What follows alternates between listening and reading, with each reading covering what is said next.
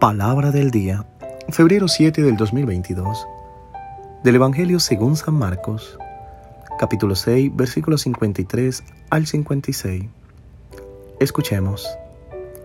En aquel tiempo, Jesús y sus discípulos terminaron la travesía del lago y tocaron tierra en Genezaret. Apenas bajaron de la barca, la gente los reconoció y de toda aquella región acudían a él, a cualquier parte donde sabían que se encontraba y le llevaban en camilla a los enfermos. A donde quiera que llegaba, en los poblados, ciudades o caseríos, la gente les ponía a sus enfermos en la calle y le rogaba que por lo menos los dejara tocar la punta de su manto. Y cuantos lo tocaban quedaban curados. Palabra del Señor. Gloria a ti, Señor Jesús.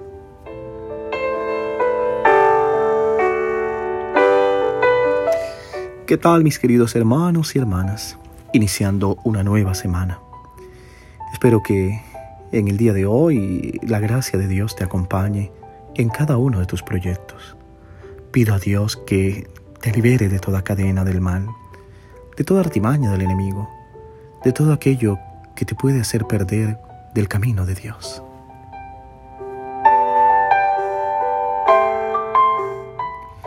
En el Evangelio de hoy si analizamos, Jesús no habla, no menciona ninguna palabra. En realidad el evangelista coloca es la presencia de Jesús que es la que hablará por él. Su efecto en las personas, su capacidad de provocar un acontecimiento. Existe como en las personas el sentimiento de que Jesús es el único a quien podemos entregar nuestra debilidad, nuestra fragilidad, nuestra carencia, nuestra enfermedad. Todos son buenos para amar con nosotros lo que brilla, lo que es bello, lo que es fuerte, lo que da satisfacción. Pero el verdadero amor es amor por lo que en nosotros es desperdicio, es debilidad, es problema, es impedimento. La gente siente que Jesús sabe tomarnos en serio nuestra debilidad y su atracción es como un torbellino que involucra a todos. Dice la palabra de hoy, donde quiera que iba a los pueblos, en las ciudades y en el campo, llevaban a los enfermos a las plazas y le rogaban que les dejara tocar al menos el borde de su manto, y todos los que le tocaban quedaban curados.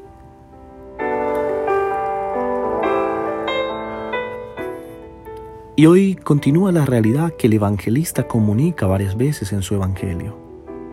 Las multitudes acuden al Maestro su cualidad de sanador se ha extendido por todas partes y muchas personas se encuentran en su camino, llevándole sus dolores, los sufrimientos de sus familias.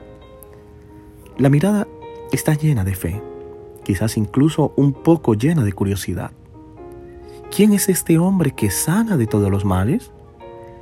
Se sabe que alguien, particularmente una mujer que sangraba, tocó el borde de su manto y ella se recuperó. Y luego es una competencia acercarse a Él para obtener el milagro. Aquellos con un corazón sencillo se deslizan entre la multitud y no solo lo tocan, sino que buscan y sienten la mirada sanadora de Jesús sobre ellos mismos.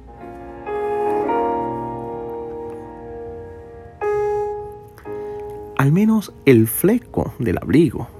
A los enfermos le basta con tocar eso. Se conforman con poco Tan grande es su sufrimiento y desesperación. Solo aquellos que han sido tocados por la enfermedad saben cuánta desesperación pueden empujar una persona para encontrar una solución.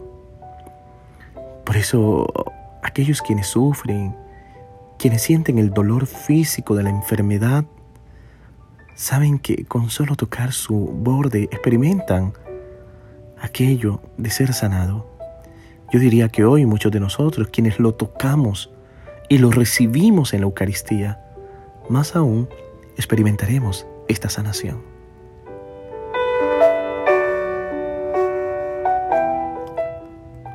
Jesús tiene compasión de ellos.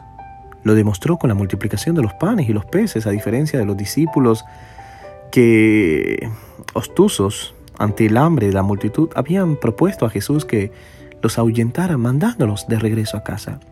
Siempre me ha gustado aquella palabra que el evangelista coloca, compasión.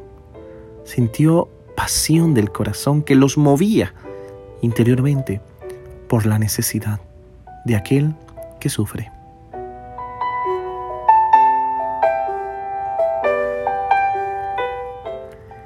El maestro está presente, se hace cargo, acepta el desafío, se involucra. Pero ojo, Jesús no es ni quiere ser confundido con un hombre santo, con un sanador como tantos andaban por ahí en aquellos tiempos y hoy también, como un estafador.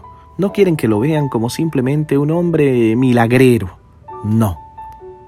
Se encuentra con miles de enfermos, pero pocos son curados.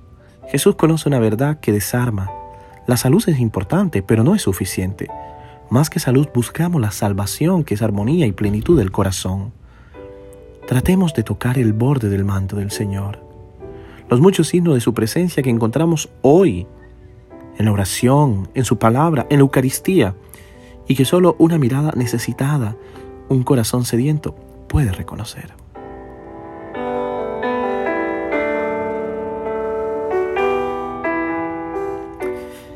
Creo, mis queridos hermanos y hermanas, necesitamos experimentar a Cristo y no simplemente razonar sobre Él, no simplemente hacer teorías sobre Él. En este sentido, los sacramentos que vivimos en la Iglesia Católica son una forma experiencial de relacionarnos con Él. Y nuestra vida de oración debe apuntar siempre a la experiencia y no solo a la mera reflexión. Sin embargo, casi nunca pensamos en el hecho de que si nuestra oración no termina con una decisión, entonces fue solo un puro ejercicio teórico. Nuestras decisiones son la prueba de si verdaderamente nos hemos encontrado con Cristo o no.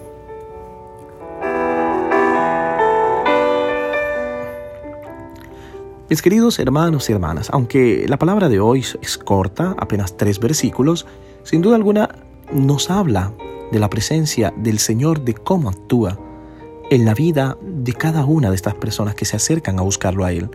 Y obvio que todos tienen necesidad y son necesidades físicas, son necesidades de enfermedad, pero también diría enfermedades espirituales que nos detienen, que nos paralizan.